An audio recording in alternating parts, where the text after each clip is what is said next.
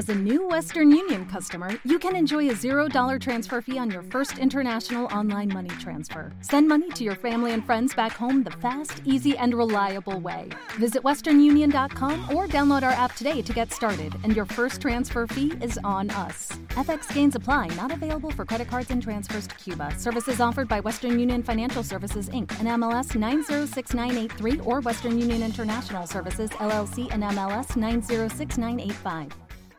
Sin ánimo de lucro, falso espejo.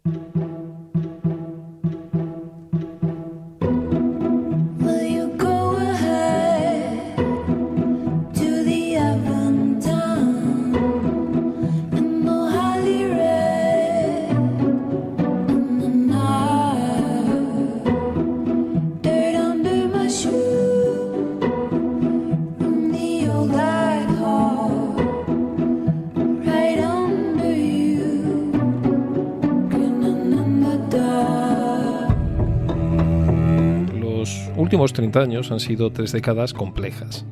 El desarrollo de Internet y de las redes sociales, la nueva ola del movimiento feminista con el Me Too, la crisis financiera de 2007, el, el, auge del populismo y muchas otras cuestiones, son problemas que han acompañado en su desarrollo a la generación de los millennials, un concepto que no solo es una categoría generacional, sino una forma de ver la vida y de enfocar estos problemas.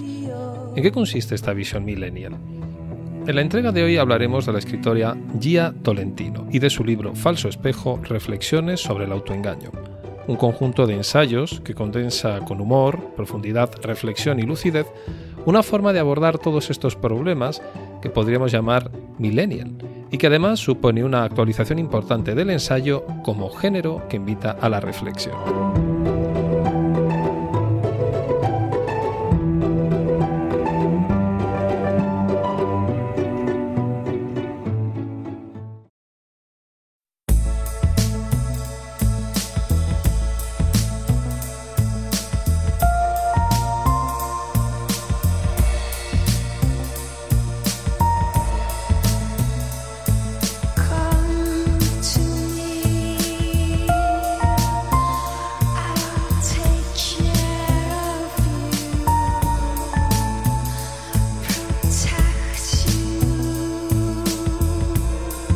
Saludos a todos y a todas a esta nueva entrega de Sin ánimo de lucro.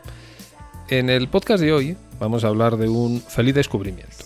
Es la escritora canadiense Gia Tolentino, cuyo último libro, que lleva por título Falso Espejo, como os he dicho en la introducción, Falso Espejo, Reflexiones sobre el autoengaño, reúne una serie de ensayos sobre diversos temas que, en mi opinión, nos muestra un ejemplo de uso magistral del ensayo, tanto a nivel literario como a nivel intelectual.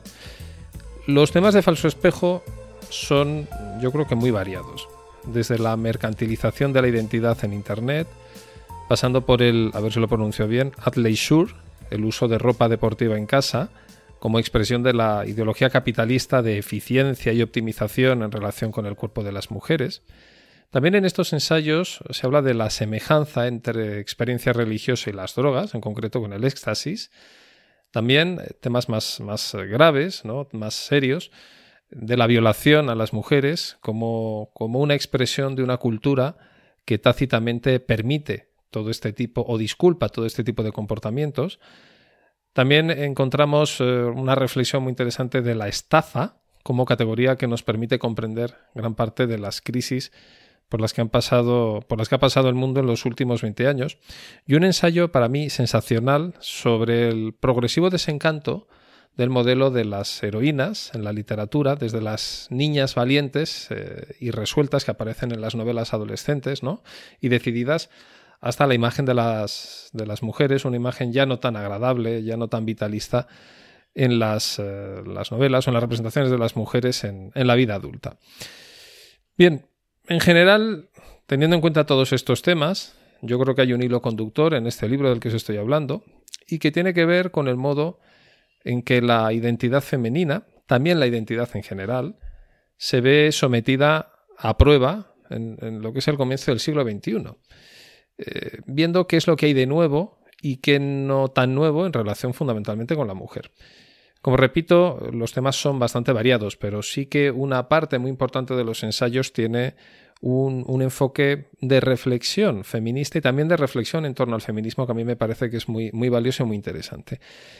En estos, eh, esta multitud de ensayos que tratan todos estos temas, eh, yo creo que el, libro comparte, como comentaba al principio, un enfoque y una visión del mundo eh, genuinamente millennial, que yo creo que lo hace especial y que, está presente en la estructura de, cada ensayo.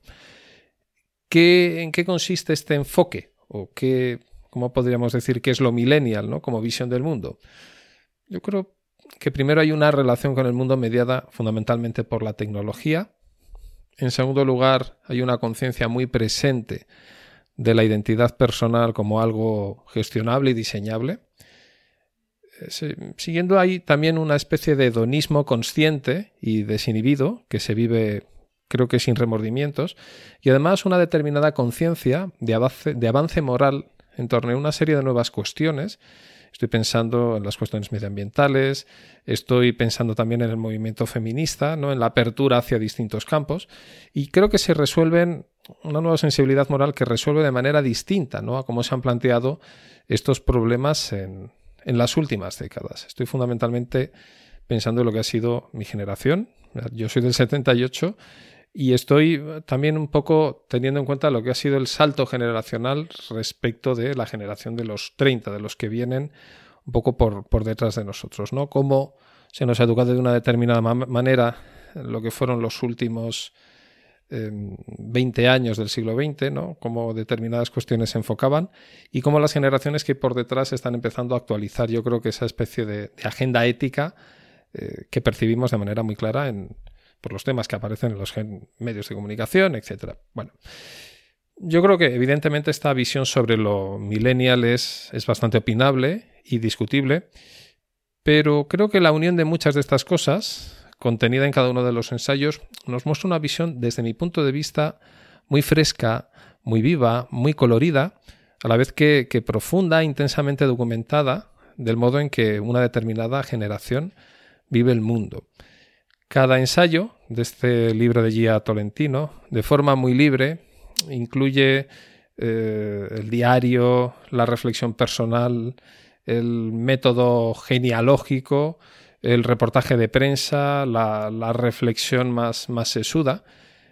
Eh, y yo creo que cada uno de estos ensayos tiene una finalidad claramente periodística, que, los hace más apetecibles, más exitosos desde, un punto de vista comunicativo eh, que muchas de las sesudas elaboraciones intelectuales del, panel de filósofos contemporáneos, ¿no?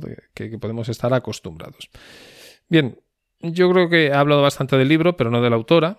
Como es, como eso, como ese, me ataco. Como eso he comentado, Gia Tolentino es una escritora canadiense de, en la actualidad creo que tiene 34 años, pero Ah, criada en Estados Unidos, en concreto en Houston, Texas, en el seno de una comunidad baptista y desde un punto de vista religioso muy conservadora.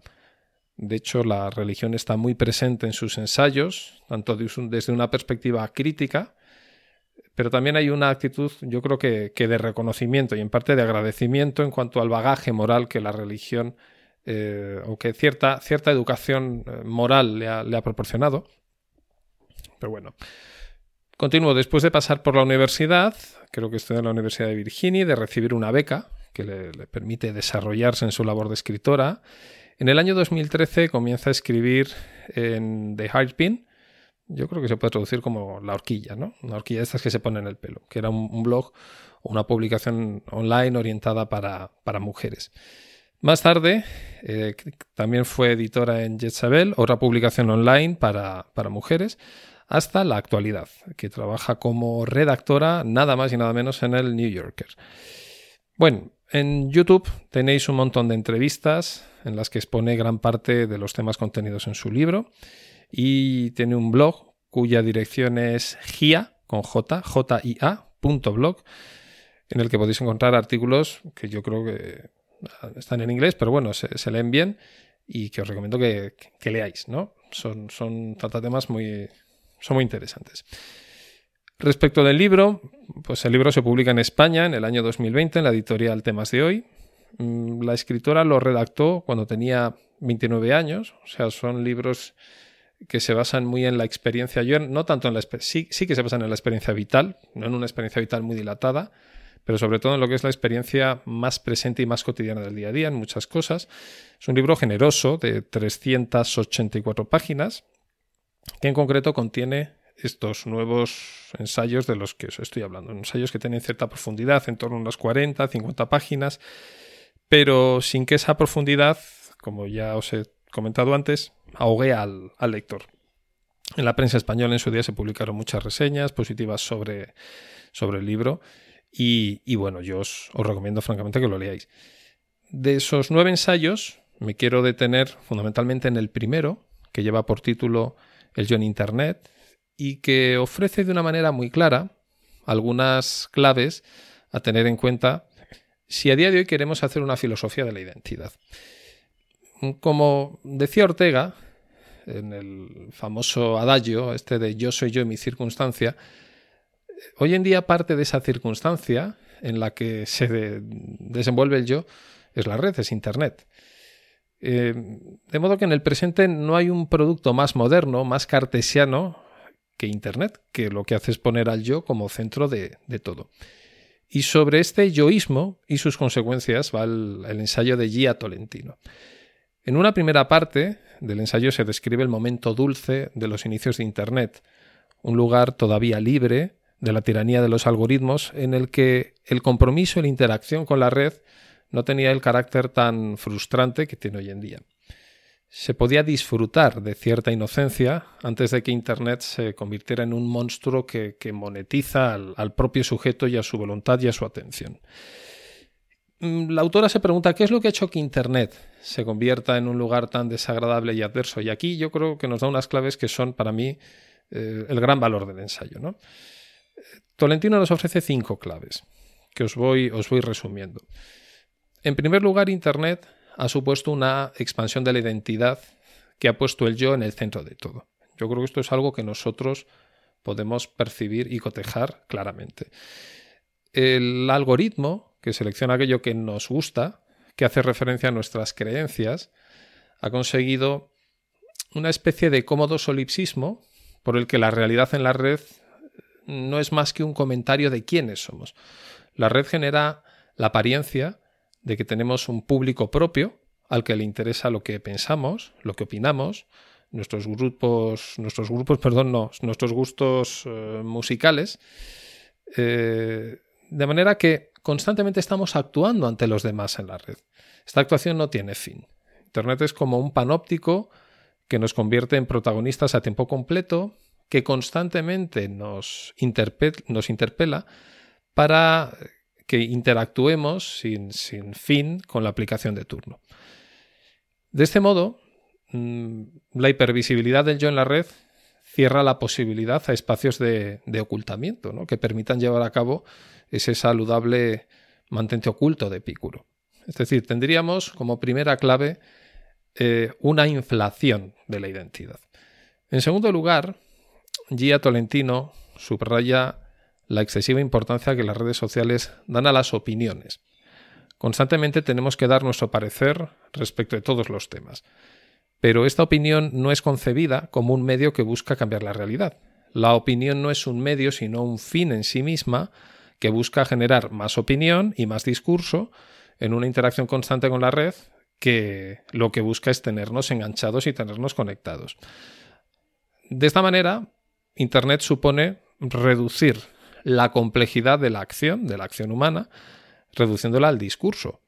Nos gusta opinar sobre la justicia, pero nos cuesta movilizarnos en el mundo real para intentar cambiar las condiciones, las estructuras que permiten la injusticia. Así la red se ha convertido en un escaparate que promueve el, postureo, ético sin otra finalidad más que la, la afirmación de uno mismo. El tercer factor que aparece en el ensayo hace referencia a lo que la autora denomina el desarrollo de la oposición, la promoción del antagonismo como un modo de generar interacción.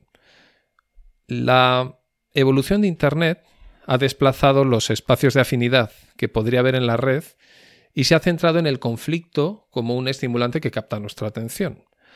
Promovemos la identidad, pero una identidad basada siempre en el conflicto y en la bronca. Las eh, relaciones, en ese sentido, entre Internet y democracia basculan en una ambigüedad, y así nos lo muestra en el ensayo. ¿no? Por una parte, Internet ha permitido visibilizar las reivindicaciones de determinados movimientos sociales, pero por otro lado, ha aglutinado las posturas más radicales, reduciendo todo debate a una polarización vociferante sin sentido. Una vez más, la red no quiere, no quiere, no le gusta que permanezcamos en silencio, aunque sea a costa de insultarnos, de, de ofendernos, ¿no? de sentirnos constantemente llamados a, la, a la declaración frente a la barbaridad de turno que alguien ha publicado. Otro fenómeno que promueve Internet es que busca que cualquier compromiso de carácter ético siempre tiene que apelar a la, identidad, a la, identificación personal. El yo se tiene que ver como una expresión de apoyo a los demás, de modo que ser solidario implica identificarse personalmente con la causa. Es decir, eh, la acción ética está justificada siempre y cuando eh, entendamos que está relacionada con nuestra propia biografía. Es decir, todo apoyo ético exige una identificación personal. Y la única manera de conseguir esto es sacrificando y uniformando toda la experiencia vital. A la red no le interesa el contexto. La red promueve el uso de etiquetas que moldean una identidad común que en muchos de los casos es ficticia. Es decir, nuestro público nos invita a que entremos en el juego de la declaración pública y en la interacción. Es decir, las grandes causas éticas se plantean de tal modo que también hablan necesariamente de nosotros. Bueno, y por último, para acabar, Gia Tolentino señala el problema de la, de la escala. Puesto que la red solo nos ofrece a nosotros mismos, la escala de los acontecimientos se pierde las eh, mierdas, perdón por la palabra que tuiteo, mis mezquinas preferencias, eh, acaban compitiendo en visibilidad con los grandes problemas. Es decir, el problema de la escala nos atribuye una importancia que realmente no tenemos. Y esta oclusión de lo importante por lo anecdótico nos lleva a la paradoja de que Internet nos permite conocer mejor el mundo, pero también opera de modo que disminuye nuestras ganas de cambiar el mundo. ¿Merece la pena cambiar el mundo cuando en Internet una tontería, una chorrada, un meme, una canción se convierte quizá en muchísimo más viral que, un, gran problema, una, catástrofe, una, mm, situación de injusticia en un país que en principio, eh, gracias a Internet, podríamos conocer, pero como estamos tan imbuidos en el ruido mediático, pues no nos, no nos apetece cambiar, ¿no? Y por último, eh, hacia la parte final del ensayo hay una idea que a mí me parece bastante interesante. El gran problema de la red es que mm, a la, vez Internet expone y también oculta el yo. Nos interpela, pero también como un espejo deformante nos devuelve un reflejo deforme, algo que nosotros no somos. Y en esta situación creo que se hace ahora más, que, más que nunca pertinente reducir las dimensiones del yo. Y esto es lo que propone Gia Tolentino. Ella aboga por restaurar la integridad de la persona, es decir, su totalidad. De modo que lo publicable o lo no publicable, lo que queda fuera de la narrativa del discurso, no hay que olvidar que también forma parte de lo que somos. Y para ello precisamente tenemos que indicar la total y absoluta insignificancia, insignificancia del yo. Es decir, mis opiniones, mis gustos, no tienen, no es que no tengan valor. O sea, en principio no le importan a nadie, son mis, mis ideas, mis propias creencias. O sea, no tenemos que pensar que somos grandes eh, líderes espirituales que tienen un público gigantesco que está esperando nuestras propias declaraciones, ¿no? Pienso que en esta cita que decía Montaigne, yo creo que tenemos que dejar de buscarnos a nosotros mismos en la red y confiemos más bien en encontrarnos por sorpresa cuando menos lo esperemos y precisamente a lo mejor fuera de, fuera de Internet.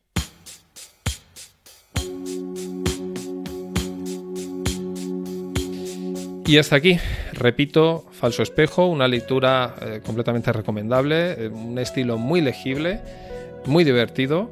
Eh, se aprende muchísimo de, grupos de música, de cultura millennial, de moda, de publicaciones.